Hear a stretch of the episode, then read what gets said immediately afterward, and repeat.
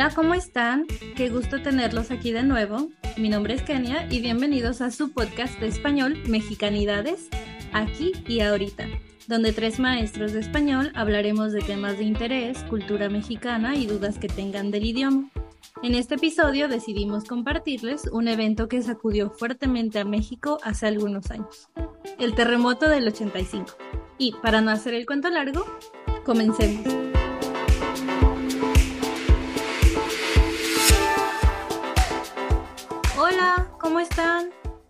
Bien, aquí buscando opciones de cafeterías bonitas para hoy, ¿Y eso por qué? porque unos alumnos me invitaron a tomar un café hoy, pero me pidieron que yo eligiera el lugar, entonces no sé dónde ir.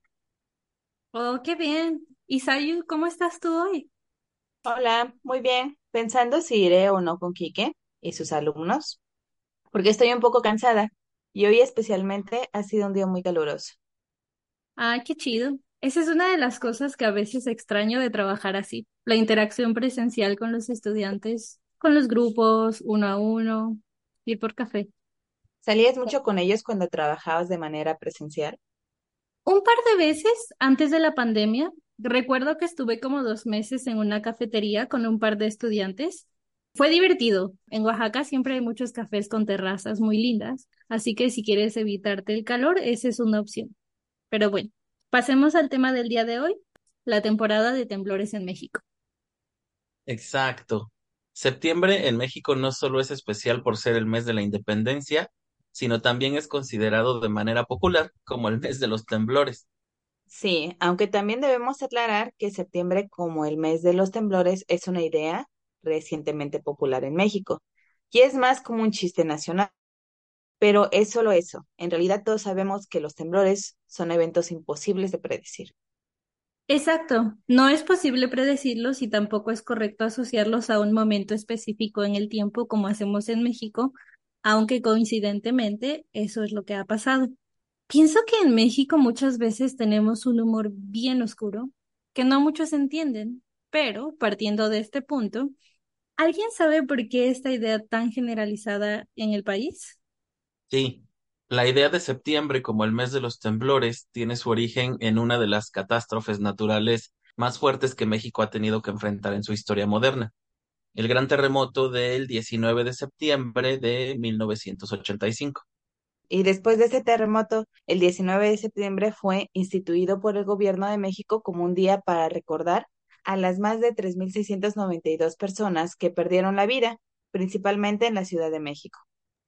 Aunque esa es la cifra oficial, ya después del desastre los números reportados por diferentes organizaciones y otras instituciones públicas estiman aproximadamente 9.158 personas y de este grupo el 99% eran originarias de Ciudad de México. Desde ese momento, el 19 de septiembre de cada año, todos los mexicanos participamos en un mega simulacro que se realiza a nivel nacional, al mismo tiempo en todo el país, si no estoy mal, siempre a las 10 de la mañana. Sí, el estigma de ese día es más grande porque en las escuelas hay ceremonias para recordarlo. La televisión y todos los medios tienen programación en relación al terremoto de 1985. Y a pesar de que por nuestra edad nosotros no estábamos vivos en ese momento y de que Oaxaca no fue técnicamente afectado por ese terremoto, los tres conocemos personas que sí se encontraban en la Ciudad de México en ese momento. Creo que no los tres, pero sí, la mayoría conocemos a una persona directa o indirectamente que sufrió el terremoto del 85. ¿Tienen alguna anécdota que les hayan contado? Yo sí. Aunque la mayoría de mi familia vive aquí en Oaxaca, una parte muy cercana reside en Ciudad de México y obviamente ellos sí experimentaron el terremoto del 85. Todos sabemos, primero, que la Ciudad de México es una ciudad gigante. Las distancias entre donde vives y donde trabajas o estudias son muy largas. Una de mis tías acababa de llegar a su oficina. Ella trabajaba del otro lado de la ciudad con relación a donde vivía. Ella me cuenta que cuando todo terminó, la ciudad completa se paralizó. Había tantas calles bloqueadas por edificios destruidos que en muchas zonas de la ciudad no había tráfico y el transporte y la comunicación eran imposibles. Ella decidió esperar un poco para regresar a su casa con la esperanza de eh, después encontrar autobuses o algo así. Pero después de un tiempo, cuando vio que el tráfico no regresaba a las calles, decidió comenzar a caminar para buscar otro tipo de transporte y fue ahí cuando se dio cuenta de todo el caos y la destrucción que había en la ciudad y entendió que sería imposible encontrar una forma de transporte. Decidió caminar a su casa. El problema es que ella normalmente viajaba en metro por una hora y en esta ocasión tuvo que caminar cinco horas porque tenía que caminar 30 kilómetros de distancia hasta su casa. No Wow. mames, no me imagino la desesperación de no saber si en su casa estaban todos bien, porque en ese momento, o como normalmente ocurre, las líneas de teléfono colapsaron y era el único medio de comunicación, ¿verdad? Exacto. Eh, afortunadamente todos estaban bien, pero tanto ella como su familia en su casa tenían mucho miedo porque no sabían nada el uno del otro. Todos tuvieron que esperar cinco horas hasta que las personas comenzaron a aparecer. No mames No, y también no me imagino la desesperación que tuvo de que al ir caminando iba encontrando casas que estaban destruidas. Entonces, la desesperación de saber si su familia estaba o no estaba bien debió de haber sido enorme. Ay, no, qué feo, qué triste, pero bueno. ¿Y tú, Sayo? Bueno, pues yo no sabía ninguna historia, así que tuve que hacer una pequeña investigación y preguntarle a mi mamá. Entonces ella me comentaba de que conoció a un doctor que era de Oaxaca, pero en ese tiempo trabajaba en México y que quedó atrapado en los escombros, pero a él sí afortunadamente lo encontraron y lo sacaron y después de ese rescate tomó un boleto directo a Oaxaca y quedó todo traumado, entonces sí le cuesta mucho tra- trabajo volver a México. Y cada vez que tiembla, él también tiembla. Ay, no, qué horror. Sí, creo que hace mucho tiempo tuve una maestra que vivió ese terremoto y cuando temblaba, como es costumbre en Oaxaca, se ponía muy mal, siempre, o sea, como nunca logró superar este evento y entonces la pasaba muy mal siempre. Es la misma maestra que estoy pensando, quien fue nuestra jefa en el servicio social. No, fue una maestra de, de la secundaria en Ah, la Mazateca. Ujú. Sí, hay muchas historias fuertes y traumantes y también qué es lo que los estragos que dejan, ¿no?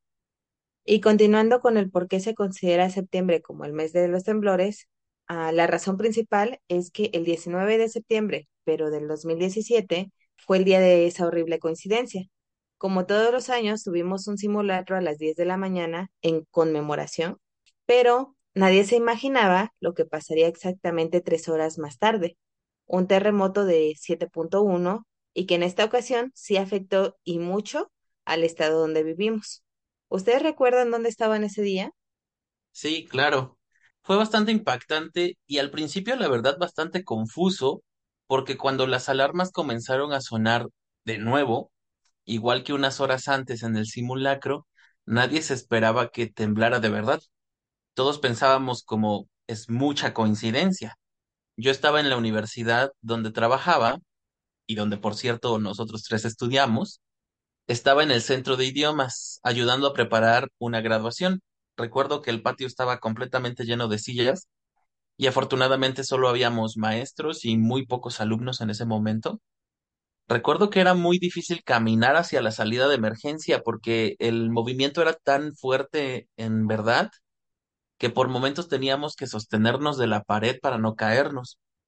Afortunadamente, ustedes saben que el centro de idiomas es un edificio muy pequeño y fue algo fácil salir de la escuela hacia un área segura. ¿Y ustedes dónde estaban en el momento del temblor? La verdad es que mientras pensábamos en qué contar sobre los terremotos de septiembre, me costó un poquito recordar ese, el que justamente fue el 19 de septiembre de 2017, porque la zona en la que estaba yo no se sintió tan fuerte. Sí fue una coincidencia muy grande, pero no, no sacudió tanto a esa comunidad como nuevamente lo hizo en Ciudad de México. Sí, claro. Ok, pues yo estaba muy agradecida ese día que me tocó estar en el transporte público, ya que minutos antes estaba trabajando en una prepa. y estuve todo el día en el tercer piso. Así que me sentí muy aliviada de no tener que salir con mis 30 estudiantes, porque algo muy común que hacemos en México es salir cuando empieza a temblar para tratar de evitar los daños o las pérdidas. Entonces, por eso estaba súper, súper aliviada. Sí, me sentí mal de que estaba temblando, pero a la vez dije, no tengo responsabilidad. Además, cuando estás en el transporte público, no lo sientes. Y yo normalmente no siento los temblores. Si son muy fuertes, sí lo, siento. Si son muy bajos, ah, no lo siento. Y siempre les digo a mis alumnos, si está temblando, por favor díganme para salir, porque si no nos vamos a quedar aquí. Estás tan acostumbrada que ya no los percibes, ¿verdad? Sí, o estoy viendo algún es, como hilito que se está moviendo, si es que me dicen, maestra, está temblando. Me, me ha pasado a veces. Este terremoto fue especial no solo por su fuerza, sino por el día específico en que sucedió, exactamente 32 años después del terremoto del 85. Pero si recuerdan, dos semanas antes había habido un terremoto un poco menos fuerte, pero que sí afectó especialmente la zona sur de Oaxaca y muchas réplicas de este. Sí, fue un mes muy fuerte para Oaxaca especialmente. La zona del Istmo sufrió mucho daño. A mucha gente perdió sus casas y muchos edificios colapsaron.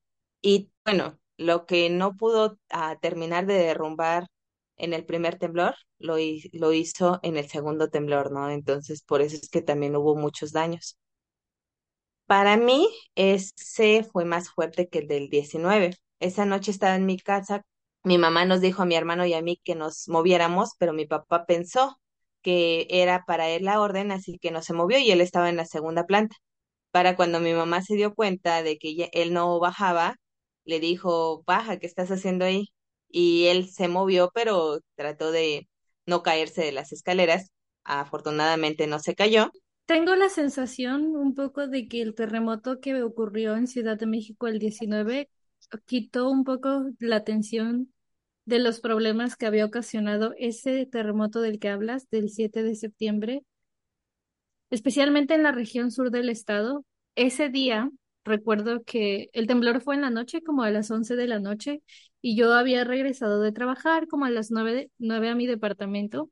Estaba en una comunidad en la Mixteca Alta de Oaxaca y después de cenar ya estaba descansando, sin embargo aún no me dormía cuando empecé a sentir que temblaba. Y como esto de los temblores es algo bastante común, pensé para mí como, "Mm, ya, un ratito y ya se pasa.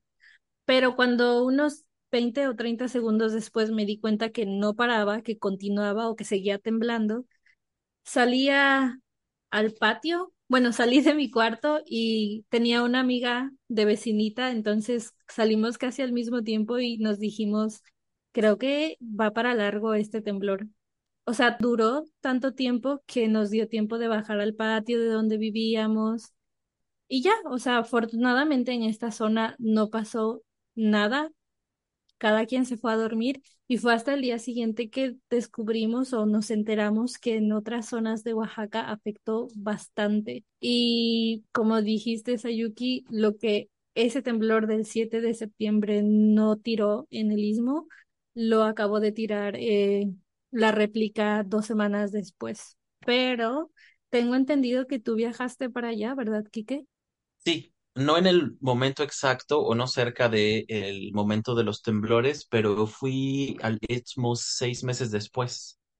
Y fue muy impactante y muy triste ver, por ejemplo, la ciudad de Juchitán, calles donde la mitad de las casas que existieron en esas calles habían sido destruidas por el temblor y caminar por las calles del centro de Juchitán y ver que técnicamente había una casa sí y una casa no fue bastante fuerte ver los espacios donde anteriormente había bancos, tiendas, eh, restaurantes completamente vacíos entre, entre edificios. Fue bastante impactante.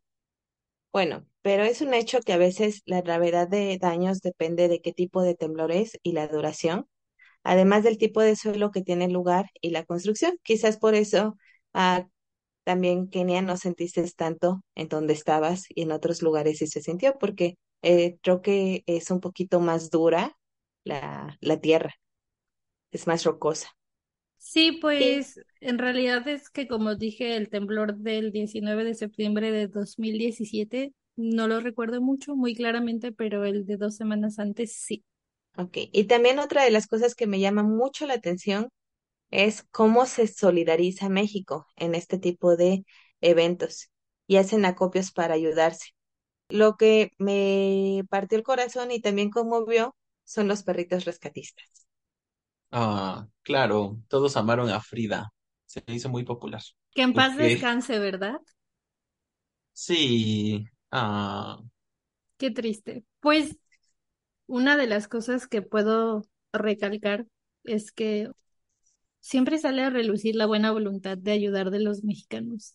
Son estos momentos que nos unen y en los que tratamos de ayudar desde nuestra trinchera.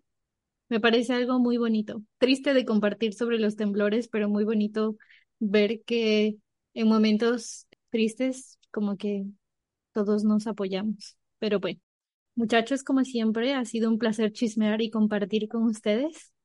Kike, Sayuki. Gracias. Espero que eh, sea interesante conocer un poco más de las catástrofes que han pasado en México. Muchas gracias por escucharnos y espero les haya sido interesante conocer un poco de las catástrofes que tenemos en nuestro país. Y un poco ilustrativo y a ver si ahora entienden el meme que dice un bolillo para el susto. Casi siempre lo compartimos cuando tiembla. Nuevamente en Exacto. México tenemos un humor muy negro, pero creo que es nuestra forma de minimizar el estrés que causa este tipo de situaciones. Eh, así que si tan, les da miedo algo, pues cómanse un bolillo. Nos oímos pronto. Muchas gracias por acompañarnos nuevamente en este episodio de su podcast Mexicanidades aquí y ahorita. Como siempre, no olviden suscribirse y darle me gusta, así nos ayudan a que más personas nos escuchen. Déjennos sus dudas o comentarios en el canal de YouTube, en Spotify, en Apple Podcast, en Instagram también nos pueden mandar un mensaje directo y también compártanlos con otras personas que aprenden español. Nos vemos en el próximo.